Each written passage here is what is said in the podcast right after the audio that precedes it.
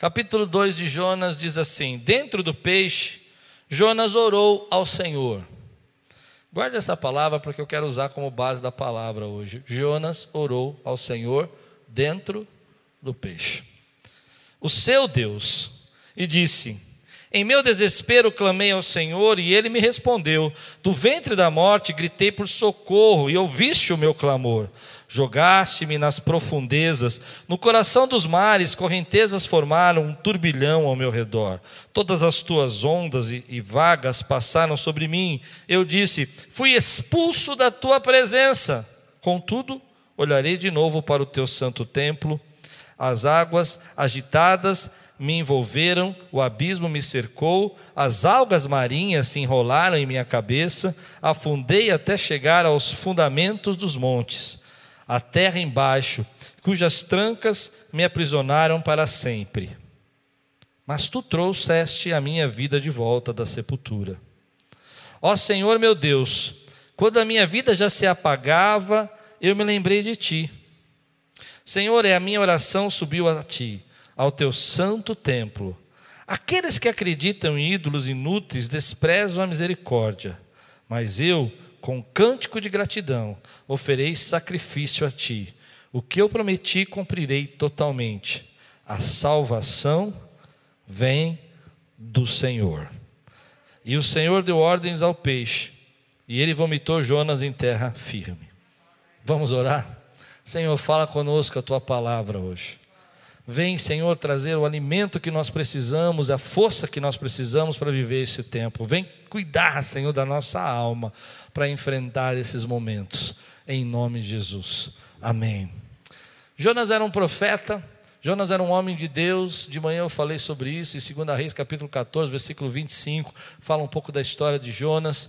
E esse homem de Deus fugiu da presença de Deus. E é interessante que durante todo o processo do capítulo 1, Jonas não ora.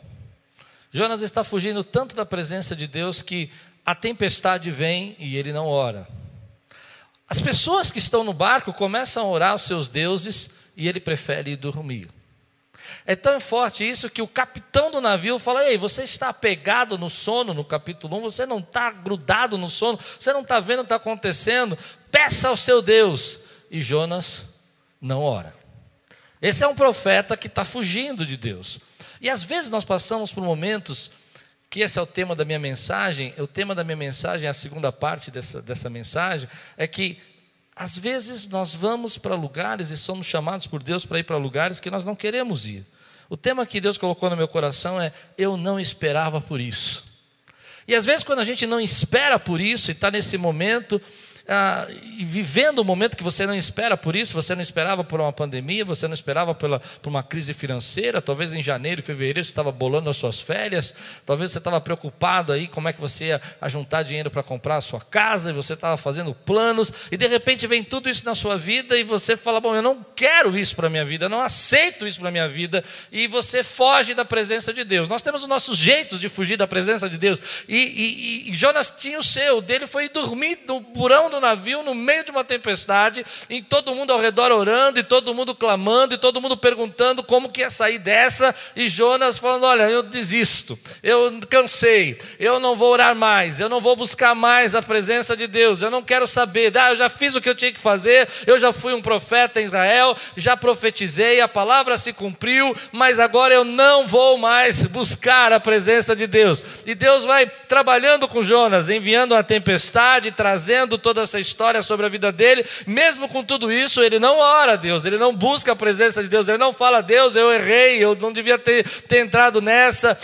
Essa amargura que cerca o nosso coração quando coisas ruins vêm à nossa vida, eu não sei se você entende, essa, esse distanciamento que a gente tem no nosso coração, quando alguma coisa vem na nossa vida que não é o que a gente espera, e a gente pergunta: olha, será que vale a pena adorar a Deus? Eu me lembro uma pessoa que logo no começo desse processo me mandou um recado, Pastor Klaus, quer dizer que tudo que eu preguei, tudo que eu acreditei, tudo que eu busquei a Deus era mentira, eu não devia ter buscado a Deus. E eu disse: O que você está falando? Não, porque eu disse que Deus podia livrar, que Deus podia curar, e agora estou nesse processo. Então você começa a ficar tão triste, tão pesado, tão preocupado, tão ansioso, que ao invés de você ir à presença de Deus, você se afasta da presença de Deus, você não busca Deus. É isso que Jonas está fazendo aqui. Ele está no porão e fala assim: olha, deixa a vida levar, deixa os problemas acontecer, deixa a situação ser o que for, eu não vou mais fazer nada, eu não vou me envolver, não fale comigo, me deixe dormir.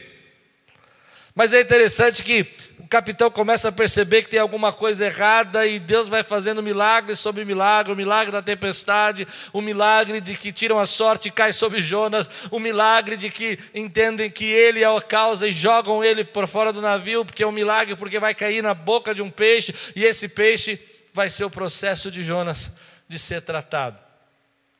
O milagre de Deus conduzir Jonas de volta para aquilo que Deus quer. Eu percebo que muita gente nesse tempo de, de dificuldade, de tristeza, ao invés de se achegar a Deus, começa a sentir aquela, aquela dificuldade de buscar a presença de Deus, aquela dificuldade de orar de novo, de sentir o que Deus está falando por ele. E nesse capítulo 2, sozinho, na barriga do peixe, enrolado nas algas da cabeça, vivendo um turbilhão de problemas e situações, achando que a morte vai chegar, achando que achando que a vida terminou, Jonas orou ao seu Deus. Essa é uma palavra que toca o meu coração, querido.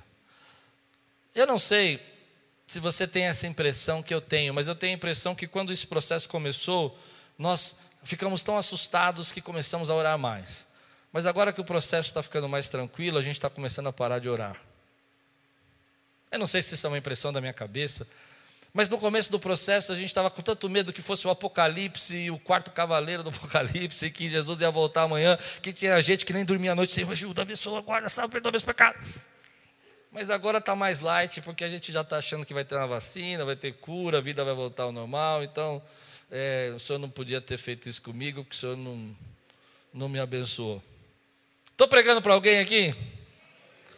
É difícil. E Jonas, nesse processo, então, nesse isolamento, ele vai tratar a alma dele. E é bonito que, não importa quão distante Jonas tenha ido e quanto ele tenha planejado fugir da presença de Deus, Deus não desistiu de Jonas. E Deus não rejeita a oração de Jonas.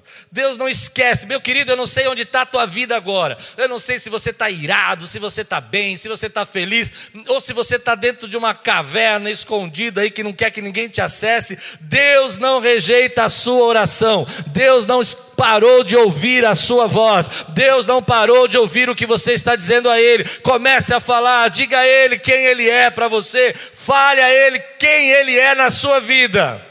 Nós achamos às vezes que nós fomos longe demais e que Deus não vai ouvir a nossa oração, ou nós achamos que a vida está tão diferente que Deus não está ouvindo nada, e parece, tinha uma música antiga que eu gostava de cantar na igreja, que dizia que parece que o céu está de bronze, o céu está fechado, a oração não sobe, mas Deus está ouvindo a tua oração, Deus está ouvindo o teu clamor, Deus está ouvindo o clamor dessa igreja, Deus sabe, querido, o que você precisa, talvez você esteja aí dentro de uma barriga do peixe, se formando de novo. Eu comparo a barriga do peixe como um renascimento, um momento que você vai renascer, vai ter uma nova experiência, vai ter uma nova forma de pensar a sua vida. Mas dentro dessa barriga do peixe, Deus está ouvindo a sua oração. Então, igreja, ore, igreja, clame.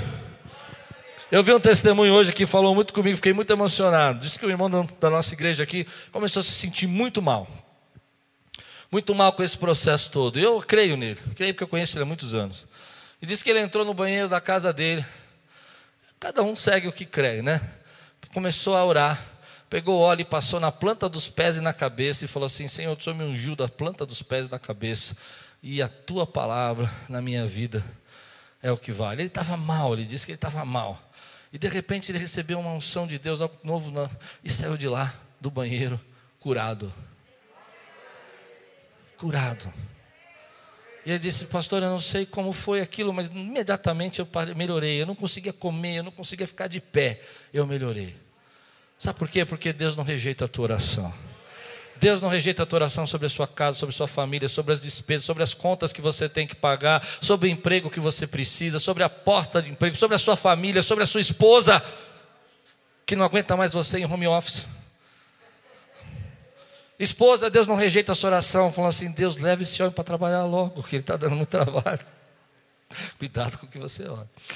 Deus não rejeita a nossa oração, Deus não rejeita a nossa oração, Deus está com a gente nisso, querido. E Jonas, nesse processo, ele vai orar no momento de desespero, no momento que ele está enrolado com algas na cabeça, dentro da barriga do peixe. E eu quero falar um pouco sobre essa barriga do peixe, porque eu penso que esse momento que nós estamos vivendo, para muita gente, vai ser a barriga do peixe. Vai ser o momento que você às vezes está repensando a tua vida, repensando os seus projetos, repensando quem você vai ser.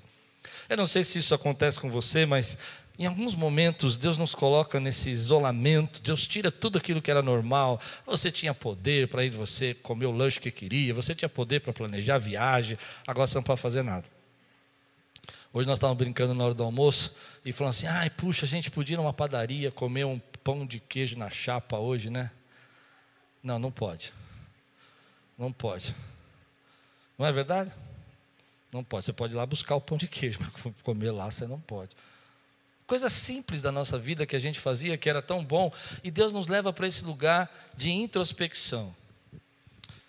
A barriga do peixe é o lugar do autoconhecimento, é o lugar onde você se descobre. É o lugar que você percebe aquilo que você dava tanta importância que não era importante.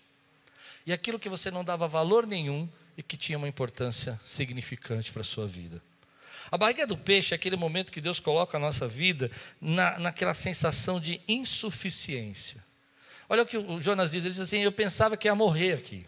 Eu pensava que eu nunca mais ia ver o seu templo.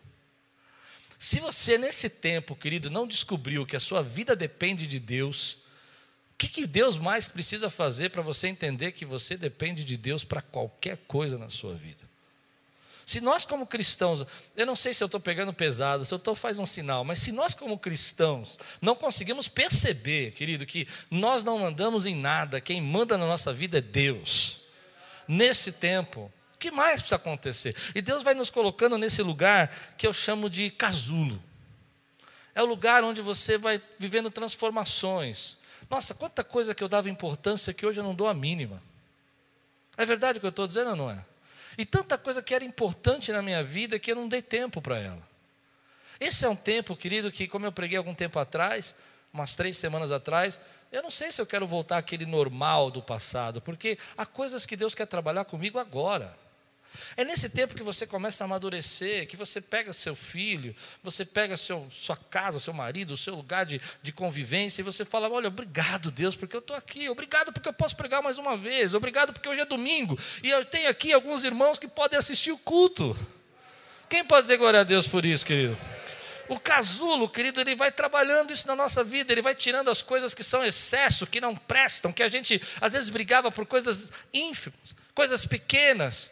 Eu, eu me lembro uma vez que eu estava num lugar jantando, e num lugar bacana, todo mundo comendo lá, e do outro lado uma mesa, e de repente a pessoa começa a discutir com a outra porque ela tinha é, é, é, pego um garfo de uma maneira que ela não deveria, e a briga estava acontecendo por causa do garfo, e eu fiquei olhando para aquilo, ou por causa de um celular que não consegue desligar, e Deus está falando comigo, ei, eu levei você para dentro desse casulo para trabalhar a tua alma, para trabalhar você, para que você pudesse se autoconhecer. Você achava que era suficiente, agora agora você percebe que você não é nada sem mim. Você achava que podia resolver e que tinha que fazer e que tinha que acontecer, mas agora você sabe que eu sou o dono da sua vida. Eu quero ouvir você dizer glória a Deus aí. Se você está em casa, escreve aí glória a Deus. Ô oh, meu irmão, joga essa pantufa fora, levanta e fala: Deus tem um projeto na minha vida. Eu estou nesse casulo, mas eu vou sair dele melhor. Meu querido, esse é um tempo que você vai definir a tua vida. Ou você sai desse casulo dizendo eu estou cheio da presença de Deus, eu creio no Senhor, do Senhor vem a minha salvação. Ou você vai sair mais frio, mais apático, mais distante da presença de Deus e mais roubado pelas coisas desse mundo. E Deus está dizendo no meu coração: ei, esse casulo eu vou colocar você para tirar o seu egoísmo, para tirar a sua vaidade, para tirar o que for necessário, para que você cumpra o meu propósito. A palavra que a gente mais ouvia é: Eu não tenho tempo, eu não consigo. E Deus está falando assim: agora você tem tempo para me ouvir? ah, eu estou cansado dessas pessoas. Está sentindo falta delas agora?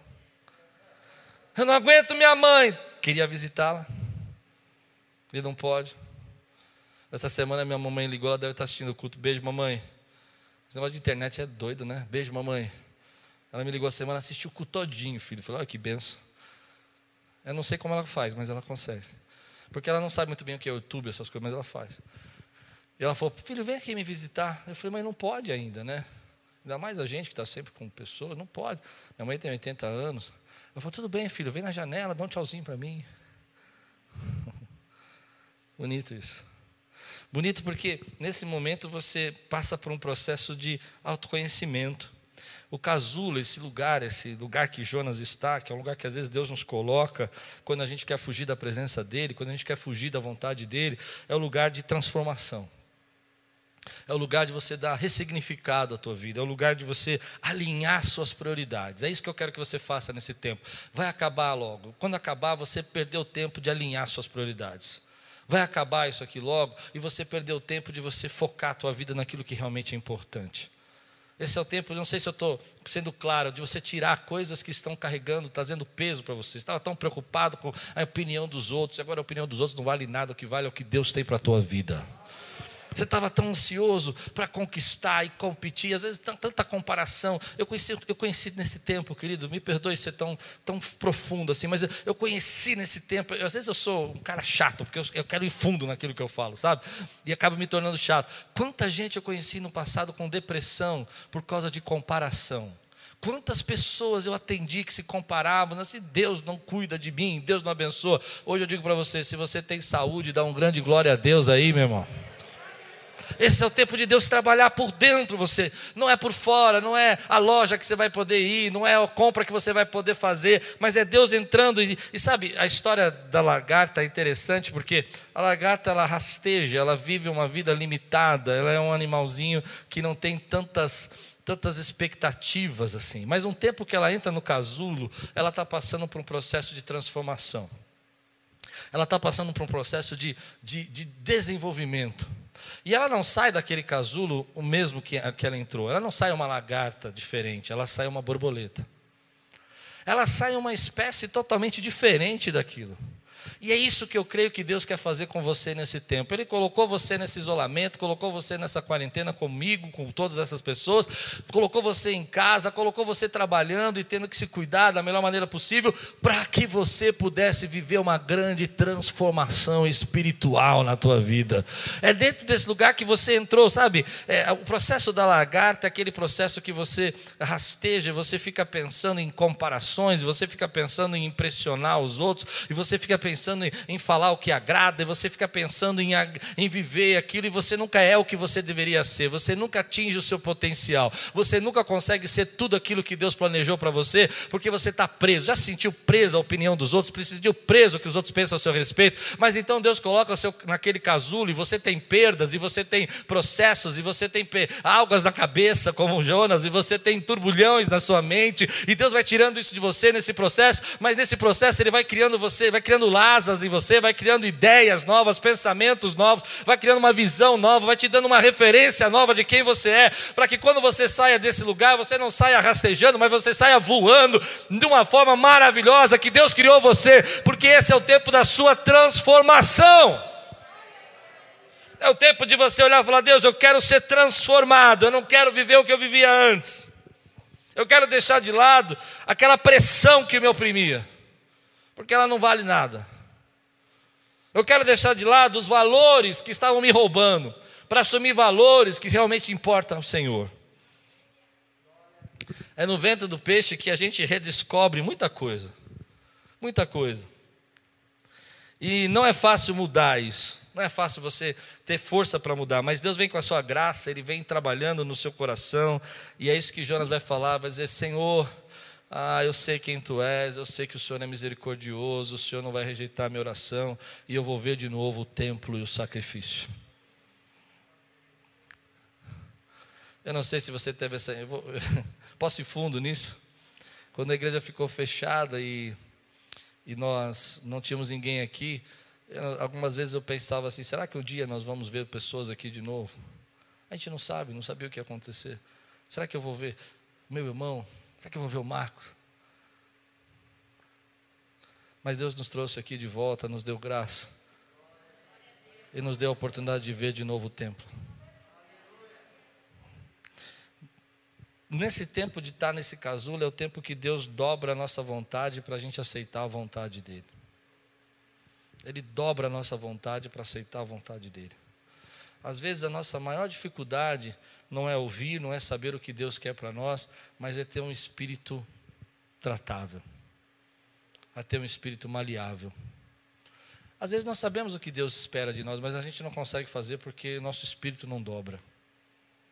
A gente tem o nosso pensamento, a nossa ideologia, como Jonas que tinha ideologia de que Nínive não deveria ser salva, capítulo 4, ele fala, eu sabia que o Senhor era um Deus misericordioso, e sabia que o Senhor ia ter é, é, misericórdia dessa nação, então por isso que eu não queria vir, tinha certeza que isso ia acontecer, ele prega mal, ele corre uma cidade gigante em três dias e vai falando, ah, arrependei-vos, arrependei-vos, arrependei-vos, porque ele não quer dobrar mas Deus vai trabalhando na vida dele ali, ele vai mostrando para ele que o valor de Jonas, que era o valor de, de não ter dó daquelas 600 mil pessoas, ele ficou com mais pena da boboreira dele.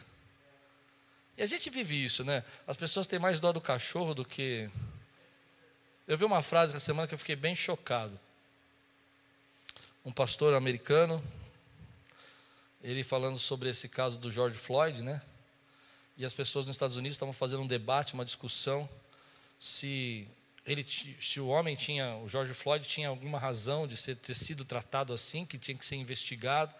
E aquele pastor americano negro disse o seguinte: se eu pegasse o seu cachorro e colocasse o meu joelho no pescoço, você ia perguntar se eu tinha alguma razão ou não? Não sei se deu para entender o que ele disse. A questão aqui não é de saber qual é o motivo, a questão é justiça. E esse é um tempo de Deus chamar nossa atenção para a justiça. É um tempo de Deus chamar nossa atenção para os valores que importam. É isso que o processo do casulo vai fazer. Nós dobramos a nossa vontade. E a gente começa a entender coisas que Jesus fala na sua palavra só no casulo. Até entrar nesse casulo a gente não entende. Até entrar na barriga do peixe a gente não entende. Um versículo que eu demorei muito para entender na palavra de Deus, que eu fui entender só quando Deus me pegou e me jogou para dentro da barriga do peixe. Foi um processo de Deus de perdas, um processo que Deus me levou para perdas de, de não conseguir resolver, de entender a minha debilidade, entender a minha incapacidade. Foi que eu entendi esse versículo que está em Marcos capítulo 8, versículo 34 a 38. Então ele chamou, a, vou ler para você. Então ele chamou a multidão e os seus discípulos e disse: Se alguém quiser acompanhar-me, negue a si mesmo. Tome a sua cruz e siga-me. Pois quem quiser salvar a sua vida, a perderá. Mas quem perder a sua vida por minha causa e pelo Evangelho, a salvará. Foi a primeira vez que eu ouvi a expressão, talvez naquele tempo, com muita clareza, sobre perder para ganhar. A gente só entende o que é perder para ganhar quando você passa por um casulo. Ou seja, tem tanta coisa que você dá valor que depois que você perde, você percebe que você perdeu, mas ganhou. Eu não sei se você já passou por um processo assim, de você estar tá tão apegado a tantas coisas e depois que você perde aquilo, você percebe que você ganhou perdendo, que você não perdeu perdendo. Você conheceu outra verdade, você aprendeu outras coisas, você viveu outras oportunidades, mas enquanto você não perdeu, você não podia ganhar. Esse é o tempo do casulo, você começa a perder coisas para ganhar outras coisas. Eu me lembro que nessa época que Deus me colocou na barriga do peixe, eu perdi várias coisas que eram muito importantes para mim naquela época: status, carro, dinheiro, cargo, autoridade. E aquilo foi uma barriga do peixe demorada para mim. Mas naquele período eu descobri comunhão, família, graça. Eu não tinha tempo para meus filhos, porque eu trabalhava na igreja, trabalhava fora. Eu não tinha tempo para minha esposa, porque eu saía de casa às seis horas da manhã, voltava meia-noite, meia-noite e meia. De sábado tinha programações na igreja, domingos tinha culto. E foi perdendo aquele, aquele trabalho, foi perdendo aquele status que eu descobri que a vida é, é tremenda. E que você não precisa de muita coisa para ser feliz, você só precisa da sua família, das pessoas que você ama, ter sustento para a tua casa. E Deus não vai deixar faltar isso nunca na tua vida, em nome de Jesus. Saúde para viver. Uma coisa que a gente dá um pouco atenção é na saúde. A gente fala, ah, saúde é uma bênção de Deus. Você ser saudável, diga aí, eu sou abençoado. Eu só comecei a dar valor para a minha saúde quando fiquei doente. Porque até eu nunca tinha ficado doente, fui internado em 2018 por quatro dias, e aquilo foi um trauma que eu preciso fazer cura e libertação para me libertar desse tal, de tanto medo que eu tenho de internação hoje. Só de falar para mim que vou no hospital, minha perna fica bamba, eu fico mais pálido do que já sou. Sabe por quê? Porque eu comecei a dar valor Nesse processo você começa a perder, você começa a entender que perder algumas coisas é importante. Outra coisa que a gente aprende nesse processo do casulo, que eu acho que Deus está trabalhando conosco, é que nós gostamos muito de. Eu vou usar uma expressão, procurei nos sinônimos, não achei, me perdoe, vou usar, não quero chocar. Nós gostamos de transações, fazer trocas, e Deus quer fazer transformações. O casulo é lugar de transformação, não tem troca. Se Deus fizer isso, eu vou para a igreja. Não tem isso, não, meu irmão. Você vai para a igreja porque Deus quer transformar a tua vida. Muitas vezes nós não percebemos que os nossos relacionamentos eram baseados em transações, em trocas. Você faz o que eu quero e eu faço o que você quer. Mas nunca, em momento nenhum, o ser humano se, se sente completo com trocas. O ser humano quer transformação. O ser humano quer viver a transformação de Deus. E Deus quer que você viva a sua transformação. Há muita gente, querido, que entende que o Evangelho é trocar algo com Deus. Eu dou o dízimo, eu falo, eu, eu, eu entrego a minha oferta e Deus vai fazer. E Deus falou assim: Isso é a sua parte, é a sua obrigação, mas o que eu quero fazer com você não é uma troca, é transformar a sua casa, é transformar a sua vida, é transformar você para que você seja a imagem que eu criei, para que volte a ser aquilo que eu planejei para você. Então é um tempo diferente, é um tempo de quebrar trocas para dizer: ei, eu vou ser transformado e a minha casa vai ser uma casa bendita no nome do Senhor. Esse é o tempo de você falar: eu estou perdendo uma série de coisas e eu não gostaria de perder, mas há muita coisa que Deus está trazendo para mim que eu vou ganhar nesse tempo, coisas que eu não consegui enxergar. Quem consegue receber essa palavra aí, diga amém. Eu vou colocar aí, coloca no chat aí. Estou perdendo para ganhar. É isso que Deus faz. A gente perde às vezes, sabe? Pessoas que nós estávamos tentando trabalhar e cuidar e ajudar, e nesse tempo elas queriam só troca, elas não queriam transformação. Mas Deus também nos mantém com pessoas que estão cheias da presença dEle, cheias de transformação, dizendo: Ei, Deus vai usar a minha vida. E gente que não podia se levantar, se levanta nesse tempo. E gente que você não conhecia, se manifesta como guerreiro do Senhor, porque Deus está levantando pessoas. Oh, meu irmão, eu posso pregar? Posso pregar? Quantas vezes a gente falava aqui na igreja: olha, meu querido, dê tempo para Deus. E você dizia, outras pessoas diziam: eu não tenho tempo. E agora Deus está dizendo: e aí? Tem tempo para mim? Aí você fala, mas Deus não tem nada para trocar. Maravilha. Então vamos ser transformados. Vamos ser abençoados. É mais ou menos o que acontece com Jesus quando ele para na frente da mulher samaritana. A mulher samaritana pensa que Jesus quer fazer uma troca. Você me dá água e eu te dou água viva. Entende isso? Que Jesus quer chegar lá e dizer assim: ei, qual é Onde está seu marido? E ela diz assim: Eu já tive cinco maridos. Na verdade, ela não diz, ele que diz, né? Onde está o marido? Ele fala que não está. E aí ele diz: Bom, é verdade, você não tem marido porque você já teve cinco, esse que você tem não é seu marido. Porque os relacionamentos daquela mulher eram relacionamentos de troca. Consegue entender? Não era duradouro, não tinha transformação.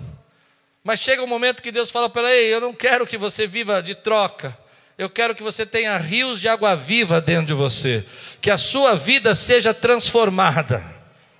E aquela mulher que dá um exemplo tremendo, porque ela é tão transformada que ela vai ser a porta de Samaria, ela que vai abrir o evangelho para Samaria. Ela corre e diz assim: Eu encontrei o Messias, e ela prega, e ela fala com tanta autoridade. A transformação é tão profunda que aqueles homens começam a dizer: algo aconteceu realmente com essa mulher, e eles vão querer conhecer Jesus, e essa é a porta do Evangelho para Samaria. Meu irmão, a transformação que Deus está fazendo na sua vida vai ser a porta para muitas bênçãos para pessoas que você conhece. A transformação que Deus está fazendo em você vai ser a porta para a primeira geração dos seus filhos, dos seus netos, até a quarta, quinta quinta geração, porque o que Deus está transformando em você vai abençoar muitas pessoas. Então deixe Deus transformar. É nesse processo que você se autoconhece, você conhece seus medos. Você descobre medos que você nem imaginava que tinha, e Deus vai te libertando desses medos. É nesse processo que você começa a perceber aquilo que você às vezes deixava te ofender. Quem consegue entender o que eu disse? Deixava te machucar, te ferir, e agora você diz, eu não vou deixar mais isso me ferir, porque eu sei que Deus está nesse processo me fazendo mais forte, mais preparado para ser transformado. Você se deixa de ser. Ih, eu vou fundo, hein? Quem recebe essa palavra aqui? Você deixa de ser usuário para ser servo. Quem pode dizer glória a Deus aí? Usuário, querido, é aquele que chega e diz assim: como é que vai ser hoje? Vai estar, tá, oh, tá legal, ar-condicionado, está muito bom, olha que maravilha. Não, não gostei, não gostei. Pastor Cláudio não estava bom, estava meio nervosinho hoje. Acho que ele estava dizendo, essa palavra é mau humor, estava de mau humor. A Lupe brigou com ele. O servo diz: Ei, Senhor, eis-me aqui, fala comigo. Eu quero receber a tua palavra. Pode tratar na minha alma, porque eu sei que vai vir bênção para mim. Eu sei que o Senhor ouve a minha oração, e essa palavra é resposta de oração para a minha vida usuário e servo. É nesse tempo que você começa a entender que Deus começa a trabalhar na tua vida, no profundo da tua alma, para que você, ao invés de ser apático, seja empático. Ao invés de você dizer assim, olha, você é preguiçoso, você dizer, uau, ele está cansado. Porque você fica cansado. Nós vivemos num mundo, querido, que eu espero que a igreja seja a resposta para esse mundo, de apatia. Pessoas sofrem, pessoas passam dificuldades, é o seu problema. Nós tínhamos até uma frase para isso: ema, ema, ema, cada um com seus problemas. Não tínhamos uma frase para isso? Talvez você nunca tenha dito, mas eu já ouvi muita gente dizer: ema, ema, ema, cada um com seus problemas. E agora o problema de cada um é todo, de todos nós. O problema de cada um pode ser o seu problema. E Deus vai quebrando a empatia, vai quebrando a apatia, trazendo empatia. E você começa a pensar, puxa, podia ser eu. E eu posso fazer alguma coisa para fazer essa diferença. Esse processo precisa ser um processo de transformação. Essa é a barriga do peixe. Eu quero comparar esse momento de quarentena com a barriga do peixe da tua vida. Tem gente que vai se chegar a Deus, vai orar, vai buscar.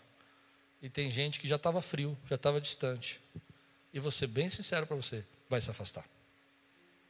Porque não consegue lidar com as perdas para ganhar.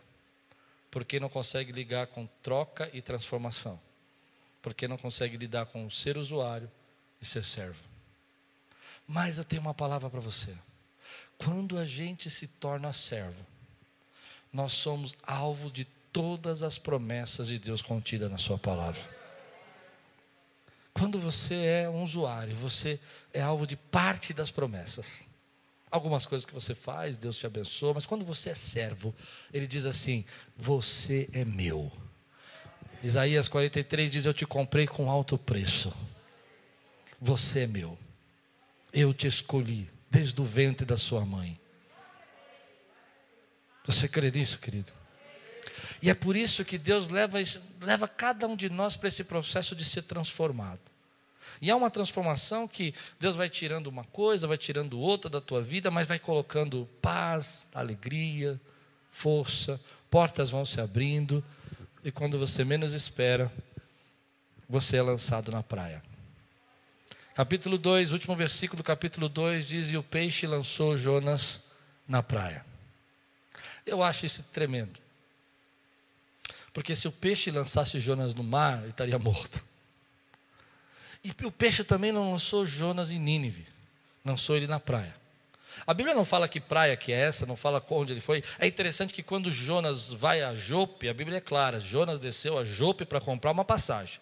Mas agora a Bíblia não é clara, diz ele foi lançado na praia. É como se a Bíblia estivesse dizendo assim: e agora ele vai ter a oportunidade de, tomar, de ter uma retomada da sua vida. Vai ter uma oportunidade de colocar as coisas no seu devido lugar e voltar a fazer, porque capítulo 3, versículo 1 diz: Então Deus falou pela segunda vez a Jonas, na praia, lançado naquele lugar, e diz: Levanta-te e vai fazer o que você tem que fazer. É como se Deus estivesse falando assim: Olha, eu vou dar um restart. Eu vou dar um recomeço. Em toda essa história, tudo que você passou, tudo que você viveu, eu vou dar um restart na tua vida, vou jogar você na praia para que você possa agora cumprir o propósito e fazer aquilo que eu desejo que você faça e ser aquilo que eu quero que você seja. Eu vou dar um restart na tua vida. As perdas, as coisas, a volta que você deu no ventre da baleia, não importa. Eu te lanço na praia e recomeço com você da onde você parou, dizendo para você: vai, dispõe-te, te prepara e ser a bênção que eu quero que você seja, e ser aquele que eu quero que você seja. Para uns, Deus diz: Eu quero que você seja um pai de uma multidão. Eu quero que você seja abençoador de gerações. Eu quero que você seja profeta. Eu quero que você seja o meu chifre para quebrar a injustiça dessa sociedade. Como eu disse para Jeremias, eu não sei o que Deus diz para você, mas Ele te lança à praia e diz: Eu dou um restart na tua vida e eu recomeço da onde você desistiu. Quem pode dizer glória a Deus por isso, meu irmão? Ele diz: Olha, tem tanta coisa que você viveu, que talvez pudesse ter sido evitada se você tivesse feito escolhas melhores, mas você as fez, e eu tratei com você, e eu transformei você nesse período, para que você pudesse recomeçar. Aleluia. Quem pode dizer amém por isso? Para que você pudesse ir na direção do que eu planejei para a tua vida. É, é, Deus permite que, que Jonas seja lançado à praia, que é o ponto de sair do casulo. É o ponto de você dizer, uau, eu aprendi algumas coisas nesse tempo. E eu aprendi e estou melhor. Estou mais forte. Estou mais cheio de fé. Acredito mais. Passei por uma pandemia e Deus me livrou. Teve milagres. Teve promessas. Teve suprimentos. Antes eu te conhecia de ouvir falar, mas agora meus olhos te veem. Eu sei quem tu és nem olhos viram, nem ouvidos ouviram, nem jamais penetrou no coração do homem o que Deus tem preparado para mim, que amo e nele espero. Eu sei que meu redentor vive. Eu sei que a salvação vem do Senhor. E eu tenho a oportunidade nessa praia de fazer o certo, de fazer o que eu devia ter feito, de voltar a princípios. E às vezes não é tudo, querido, não é a vida inteira, não é todos os projetos, mas eu não sei se você entende, é são pequenas coisas que a gente foi se enrolando, foi se permitindo que a vida nos enrolasse, e que agora a gente vai deixando Deus tirar e vai descobrindo. Eu quero dar um testemunho pessoal. Quando eu passei em 2004, 2003, 2004, numa grande barriga de peixe. É, saí da empresa, comecei a trabalhar na igreja, perdi toda a minha renda, perdi meu trabalho, ainda a igreja não tinha condição de me sustentar ainda, foi um processo. E eu me lembro que naquela época foi muito difícil, foi muito difícil. Às vezes eu me lembro que a Lupe teve que voltar para o trabalho dela, secular. A gente tinha a Talita pequena. Pessoas foram embora. Pessoas disseram, eu me lembro de, de um irmão que chegou para mim aqui, no prédio antigo e disse assim: Não, vamos alugar aquele prédio porque Deus está no negócio. E trouxe uma palavra profética, uma revelação. E disse: Deus está na tua vida. E eu amei, e nós alugamos, né? Acho que o Adriano lembra desse momento. E aí, de repente, as coisas começaram a ficar tão difíceis. E esse homem disse: Olha, pastor, nós vamos sair da igreja. E eu disse: Mas agora, nesse momento que nós alugamos o prédio, Deus te deu a palavra de: hum, Fique tranquilo, Deus vai sustentar tudo, nós vamos embora. E algumas pessoas eu perdi, perdi amigos, perdi pessoas, mas ganhei família. Ganhei família, não sei se você consegue entender. Às vezes Deus leva algumas pessoas da nossa amizade, mas traz uma, pessoas que fazem alianças. Aquelas eram pessoas que queriam fazer troca. E Deus queria fazer alianças. Esse é o tempo que a gente está vivendo. É um tempo de Deus ir tirando algumas coisas e você fala, puxa, mas eu, eu lembro que eu era. Eu tinha ganhado a empresa que eu me tornei sócio. E Deus falou para mim que eu não devia ficar lá, abrir mão, devia sair. Fiquei lá seis meses como dono da empresa. E quando eu fui assinar o contrato, eu não consegui assinar o contrato. Eu ganhei a empresa. E Deus falou: se você assinar esse contrato, você está fazendo uma aliança com aquilo que eu não quero que você faça. Era para ter assinado o contrato em outubro, não assinei, em novembro não assinei, em dezembro meu sócio disse: Olha, se você não assinar agora, nós vamos ter problemas jurídicos, você precisa assinar agora. O contrato está aberto. Eu falei: Não vou assinar. Eu vou voltar. E aí vem o tempo das coisas que eu não esperava por isso. O tempo das coisas que eu não esperava por isso.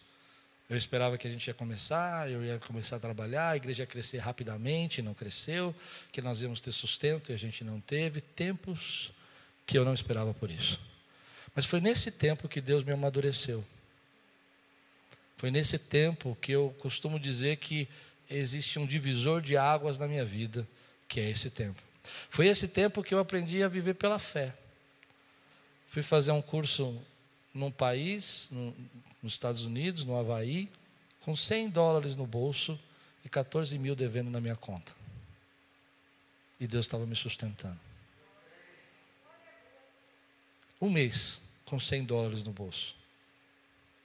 Um mês. E me lembro uma vez que eu estava com um carrinho, meus amigos de curso estavam fazendo compras para sua família e eu não tinha dinheiro nenhum, eles eram todos empresários, pessoas ricas, eu tinha vergonha de dizer que eu estava completamente quebrado. E ele, a vaidade, sabe? O medo. Tinha gente muito mais quebrada que eu lá, mas eu tinha morrendo de medo que eles descobrissem.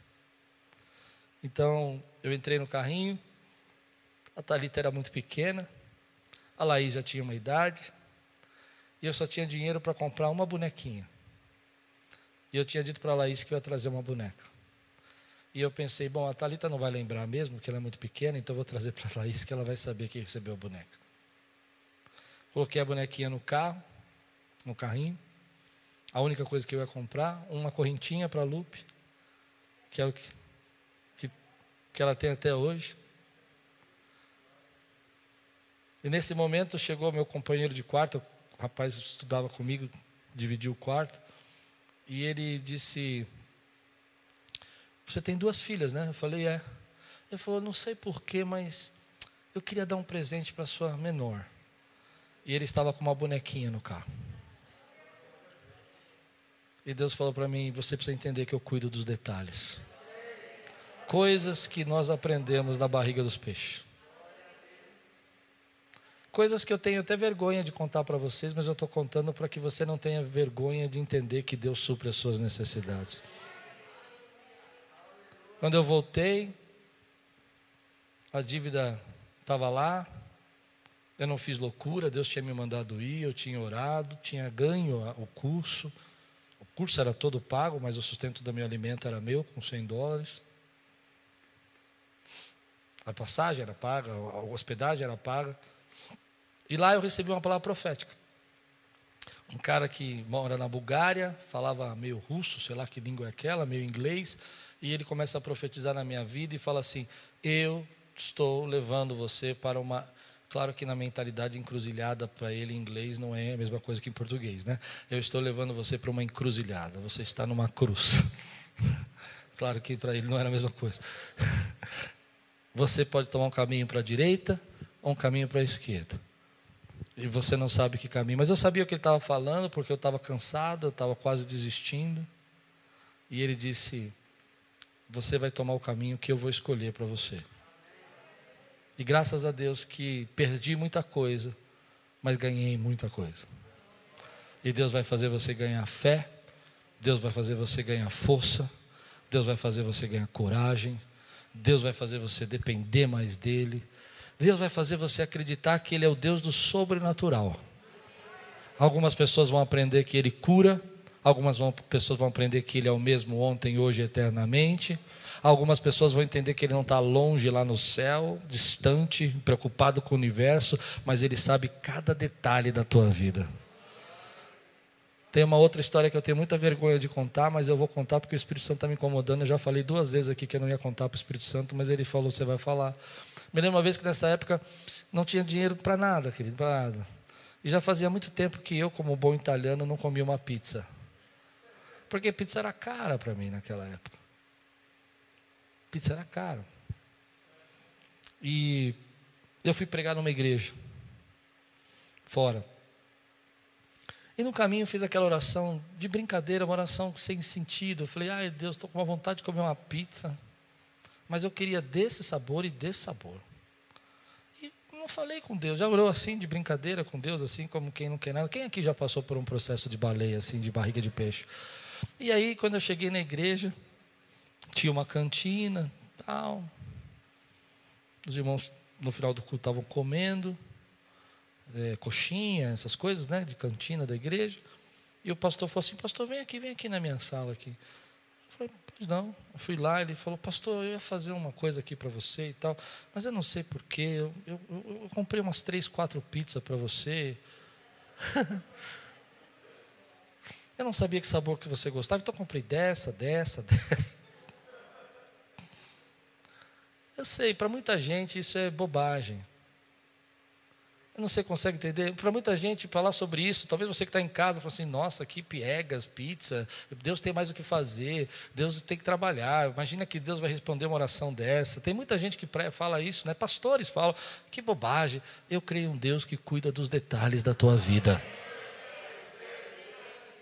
Eu creio num Deus que você é tão importante para Ele que Ele sabe como fazer você se levantar do pó.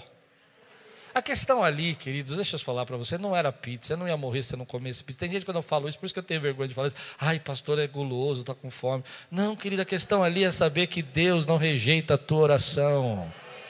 Que Deus sabe a oração da tua alma, aquela até que você não consegue falar. Então, querido, voa. Pega esse tempo, deixa quebrar a tua incredulidade, deixa quebrar o teu medo, deixa quebrar as tuas preocupações. Eu não sou capaz, eu não tenho condição, eu não vou, eu não concordo, eu não penso. Quebra tudo isso e voa! Voa! Voa na presença de Deus. Deixe Deus fazer de você, querido, asas. Ah, tem muita gente que na sua fé, eu vou terminar aqui. Tem muita gente na sua fé que rasteja e Deus quer te dar asas como águia quer fazer você correr e não se cansar, quer fazer você subir. E você não pode ser águia, querido, se você tem medo de lugares altos. Ah, você não entendeu o que eu disse? Se você tem medo que Deus te coloque em lugares altos, você não pode ser águia. Se você quiser ser águia, você precisa ter coragem de subir nos lugares altos e voa. Voa na presença de Deus. Voa, querido não importa o que falaram a seu respeito, não, não importa o que vão pensar. Se você ouviu a palavra de manhã, vai fazer mais sentido isso que eu estou dizendo, porque de manhã eu disse assim: que Jonas não queria ir para Nini, porque Nini ia pegar mal. Nínive era a, a, o opressor de Israel, era o inimigo de Israel, ia pegar mal. Tarsis era da moda, mas é lá em Nínive que Jonas voa ele voa com a palavra de Deus e uma multidão de gente se converte, uma cidade inteira. É tempo, querido, de quebrar essas cadeias, esses pensamentos, e, a, e, a, e, a, e o casulo é para isso, é para quebrar, querido, a sua mentalidade fixa. Eu vou ser feliz do meu jeito, eu vou ser alegre, eu tenho que ser feliz. Ai, essa mulher me atrapalha, esse marido me atrapalha. Quebra tudo isso, a tua família é uma família bendita do Senhor e voa. Olha, desde que meu filho, minha filha nasceu, eu não consigo mais ser feliz. Voa, pega o teu filho e voa. Agradece porque Deus está fazendo na tua vida. Agradece porque Deus está fazendo em você. Agradece por esse tempo, querido. Voa. Voa. Quantos podem receber essa palavra hoje na sua vida? Querido? Diga aí, eu vou voar esse casulo vai me levar para o meu destino. Esse casulo vai me dar a oportunidade de quebrar meus medos, de quebrar minha incredulidade, de me fazer recomeçar. Ei, como Deus é bom! Deus não rejeita Jonas, ele leva Jonas de volta para a praia. Ele não fica dizendo, tá vendo? Olha o que você fez. Olha o que dizendo. Olha, eu não sei para você, você também é difícil, hein, Jonas? Oh, você, oh, você. Não, Deus fala assim. E falou Deus pela segunda vez a Jonas e disse: Vai, dispõe-te, vai para Nínive, segue o seu propósito, se tua bênção que eu quero que você seja, cumpre a tua história, faz o teu propósito, seja aquilo que eu planejei para você, dentro da sua casa, dentro do seu lar, dentro do seu trabalho. Ei, você tem a oportunidade, se desapega do que pensam, se desapega do que vai ser importante, se vão gostar ou não vão gostar, seja o que eu sonhei que você é. Aleluia. E voa, e voa, e voa na presença. É interessante que a Bíblia não fala como Jonas foi para Nínive, a Bíblia não fala se ele foi a cavalo, foi a pré, eu não sei, mas a Bíblia fala que vá depressa. E eu estou dizendo, voa. Às vezes a gente não diz isso, vai depressa, vai voando. Claro que Jonas não foi voando, gente. Antes que você fale, nossa, o pastor falou que não, não falei. Falei, vai depressa, vai depressa na direção do que Deus tem para você. Vai depressa, pare de fugir. Vai depressa em ser a pessoa que Deus quer que você seja. Se Ele está te chamando para abençoar alguém, abençoa. Se Ele está chamando você para perdoar alguém, perdoa. Vai depressa, voa. Se Ele está falando para você parar de se preocupar com coisas pequenas que estão te deixando deprimido, estão te deixando cheio de problemas emocionais, voa. Vai depressa na direção que Ele está chamando você. Se Ele está falando para você parar de brigar, pare de brigar, voa. Oh, Deus maravilhoso, Deus todo-poderoso. Voa. E Jonas vai parar na praia. É como se Deus dissesse assim: Ei, eu vou usar essa barriga do peixe para te colocar de volta na direção correta. Eu louvo a Deus porque eu vou dizer para você o que eu creio. Mas eu louvo a Deus porque eu creio que Aquiles estava numa direção tão correta, tão, tão firmado com Deus, que a gente conseguiu voar na pandemia. É verdade o que eu estou dizendo. Eu vejo alguns amigos falando tantas tristezas, pastores, e eu falo, uau, obrigado, porque nós não somos melhor que ninguém, mas Deus nos deu graça. Mas eu vejo também que há momentos, querido, que haviam pessoas, infelizmente, como, como isso me entristece, gente que estava aqui, mas não estava aqui. Você consegue entender o que eu estou dizendo? Toda igreja tem um percentual de gente que está e não está, não é? Ela vai, mas não vai. Ela está aqui, mas ela não está aqui. Ela está de corpo presente. A gente gosta de falar, é horrível isso, né? Eu estava de corpo presente, mas não estava lá de espírito em verdade. E aí Deus permitiu que tudo isso acontecesse para chamar a tua atenção, para quebrar os seus suas preocupações, as suas ansiedades. Você não tem para onde ir agora, não tem restaurante aberto, não tem shopping aberto, não tem lugar para você comprar comida, não sei pelo faz diferença nem você comprar pelo iFood em casa ou indo para casa. Você tem tempo mas você tem tempo também para voar para voar na presença do Senhor. Quantos recebem essa palavra hoje na sua vida? Eu não sei porque Deus me mandou pregar essa mensagem, mas eu, eu orei muito para que eu fosse a resposta da oração de alguém. Para que Deus trouxesse respostas para nós. Existe todo um acontecimento no mundo, mas existe também, querido, um processo de Deus interior que Deus está trabalhando na nossa vida. Que Deus está falando aí, você vai me ouvir e eu vou lhe dar a direção. Você vai entender que a sua vida não te pertence, pertence a mim. Que a salvação vem da minha mão, não vem dos homens. E que eu não rejeito a sua oração. Se Deus está falando com você e é tempo de você voar voar na presença dEle, voar para a direção do que Deus tem para você. Se você sabe o que Deus está chamando você e, e o que esse processo está quebrando, desconstruindo e construindo na sua vida, e você aceita e você está pronto para ser jogado nessa praia, na direção que Deus tem para você, eu quero orar por você. Fica de pé no teu lugar. Se Deus está falando com você em casa aí, olha, não se distrai agora, não, não deixa outra live passar, não deixa outra pessoa chamar, porque Deus tem uma palavra para você. Deus tem uma palavra. E às vezes nesse momento a gente se distrai. Como eu digo sempre, joga aí a pantufa de lado, fica de pé, porque esse solo é santo a sua casa. Esse é um pouco de inveja minha de gente que está de pantufa. Qualquer dia eu vou vir pregar de pantufa aqui na igreja, vocês vão ver. Vem, eu venho. Não vem? Não sei se eu venho, mas a Lupe vem. a Lupe é mais corajosa que eu, ela vem. Voa, querido. Levante sua mão bem alta e diga assim: Senhor, obrigado porque aquilo que eu posso estar perdendo agora, vai me trazer as bênçãos que o Senhor tem para para minha vida. Vai me fazer ser aquilo que o Senhor planejou para mim. Eu creio que o Senhor está construindo e desconstruindo para o meu bem. Eu Vou aprender. que o Senhor é o Deus que responde a minha oração e que não rejeita a minha oração, que é o Deus do sobrenatural. Eu me levanto, eu me disponho para ir depressa na direção da tua vontade. Feche seus olhos, feche seus olhos. Deixe o Espírito Santo invadir o seu coração. Deixe o Espírito Santo invadir sua casa. Deixe ele entrar no seu lar. Oh, meu irmão. A gente às vezes estava tão irritadiço, tão nervoso, brigando com as pessoas que nós amávamos, que nós amamos, destruindo ao invés de construir. E Deus está chamando você aí, dizendo assim: Ei, eu vou mostrar para você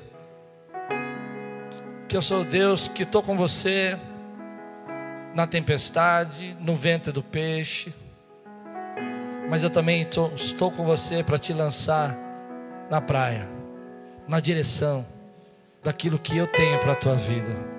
Sou Deus que posso falar com você uma vez, mas também sou Deus que posso falar com você duas vezes, que posso chamar você.